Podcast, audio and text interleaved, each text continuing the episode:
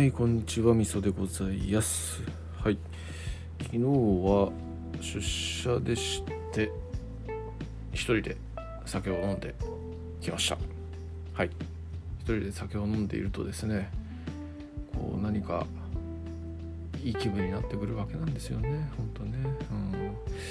うん、で、まあ、久しぶりだったんで、結構な長時間飲んでいて、で、なんでしょうね。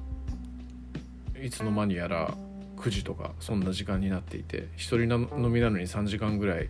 飲んでたというところなわけなんですけどなんか何かをやっていた感が全然なくてゲームをまあ主にはやっていたつもりではいるんですけどよくよく考えてみると全然進んでないんですよね。いや何やってたんだろうなみたいなね。やっぱなんかディスコードとかその辺をちょっといじいじしていたみたいなところとなんかやっぱあとは単純に久しぶりの一人飲みだったからなんか酒と料理をちょっと楽しんでいた感はあんのかなみたいなそんなところなんですかね。まあとはいうもののね鳥貴族なんでさしてうまくもねえっていうところでね、えー困ったもんなわけなんですよ。はい。なんだろうね。やっぱ鳥貴族って前298円とかそれぐらいが、えー、1品298円の統一価格だったのかな？なんですけど、まあ、どんどん値上げをしてですね今いくらだ？350円とかするんじゃねえか？400円ぐらいするのかな？みたいな感じになってですね、えー、3時間もいて酒を4杯とか飲むと結構な金額かかるんですよね。4000円取られたんじゃないかな？うん。なんか1000ベロっつってね、えー、何杯1000円で何杯か飲んでベロベロみたいなのに比べるとその4倍の金額ですからね。いやいや結構費やしたなみたいな感覚になってしまうわけですよ、うん、まあでもね一人で穏やかな時間を過ごすという意味でそれで4000円って考えるとまあさして高くもねえというね考え方もできるんで、えー、まあそれはそれでねいいのかなというような感じです。はいえー、っと会社に行ってですねなんというかと思ったことというかこう派閥ってなんでできんだろうなみたいな感じのことをちょっと思ったりしたんですよね。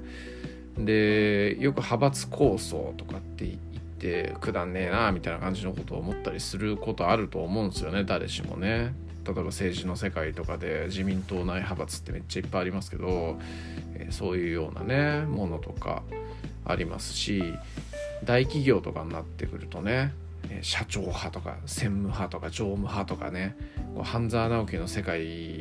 を想像してもらえれば分かると思うんですけどそういうのとかもあるわけですよ。でうちの会社とかグループなんてまあ僕は下っ端なんでね分かんないですけど多分あるんじゃねえかなっていうふうに思うんですよね。で派閥ってなんでできんのかなみたいな感じのことをちょっと思ったりしたわけなんですけどこうやっぱね何なんでしょうね。理念とかそういうのを持って持っているからこそできるみたいなそういうものなんだよなみたいな。だから、派閥っていうとねこう派閥内の人間だけを優遇して、えー、なんかうんと関係ない人間から見るとその内部だけで私腹を肥やしている利益を回しているみたいなそういうような印象を抱いてしまうものだと思うんですけど実際のところとしては、えー、理念がある人間たちっていうのが自然と集まってくるとかもしくはこうそこの派閥の長になった人とこう長く一緒にやっていた人たちが中心になって何か、えー、施策とか政策とかそういうのを進めていこうってなった時に団結してできるものみたいな。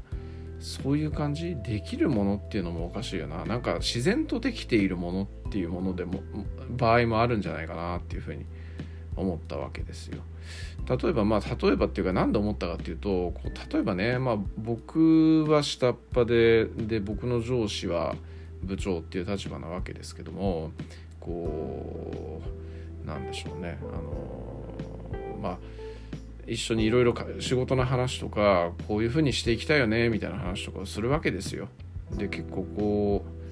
いや会社のこういうところもやっぱ良くしていけるといいよねみたいな話とかもするんですよね。でまあ今の立場だと、えー、そうやってまあ自分のできる範囲っていうのはそんなに広くはないのでそのできる範囲でやっていくっていう感じになると思うんですけど例えばここの部長がもう1段階2段階とか上がると、影響を及ぼせる範囲っていうのがでかくなってくるわけですよね。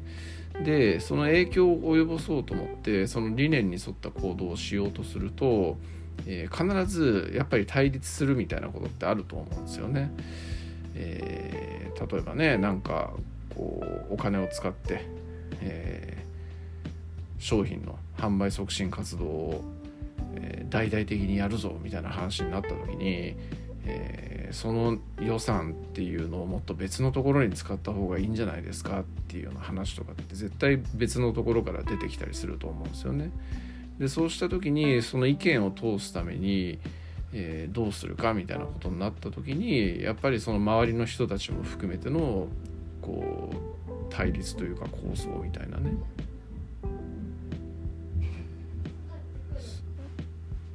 そういう感じになると思うんですよね。うん。だからなんだろうな。派閥構想みたいなそういうものっていうのは、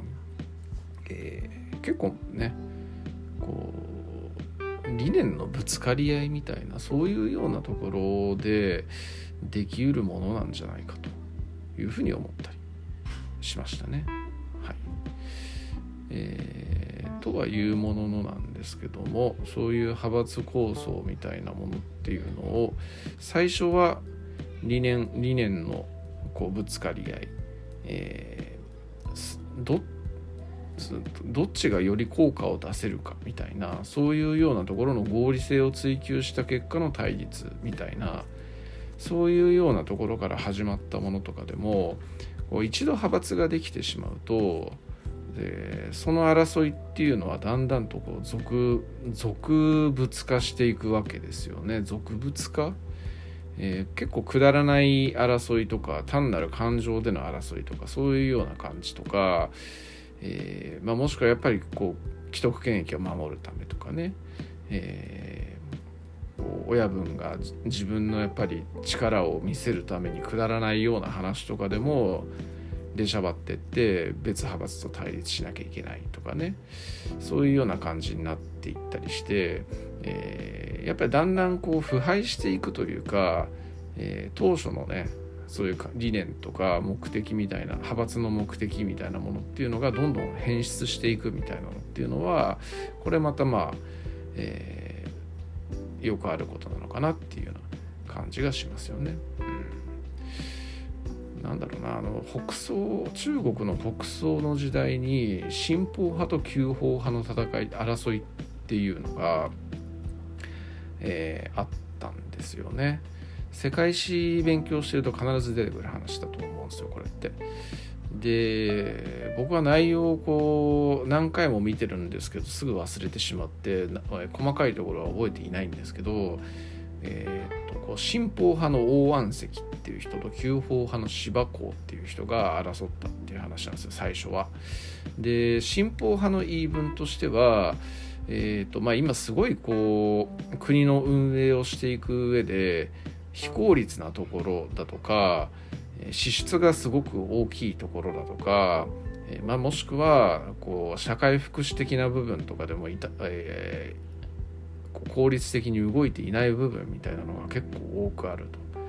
だそういうようなところっていうのを全部改善しようっていうような、えー、改善することで、えー、国にもいいし、えー、民にもいいしこう社会にもいいし、まあ、すごくこう全部にとっていいいいような、え案を出すんですよね。で、えそれを推進しようっていう感じになってるんですけどそれに対して旧法派っていう人たちっていうのはまあ新法と旧法なんでその名の通りなんですけどいやいやいやとそういうその今までのやり方っていうのはちゃんとすごいいろんな理由があるし道徳的な理由みたいなものっていうのも大いにあると。えー、でそんな既得権益者みたいなものをいじめるみたいな部分もあったりするから、えー、そういうようなことをやるとかえって世の中が乱れるからやめた方がいいっていうようなねそういうような論なわけですよね。で、まあ、これあの、まあ、進歩派の方が現代的感覚で言うとなんかいいような感じしますけどこう旧法派の言い分っていうのも、えー、よくよく見ていくと結構あのごもっともみたいなところがあるらしいんですよね。でそんなところでこう相争っっていったわけで、えー、わけなんですよねその芝公っていう旧法派の人と大安石っていう新法派の人が中心になってね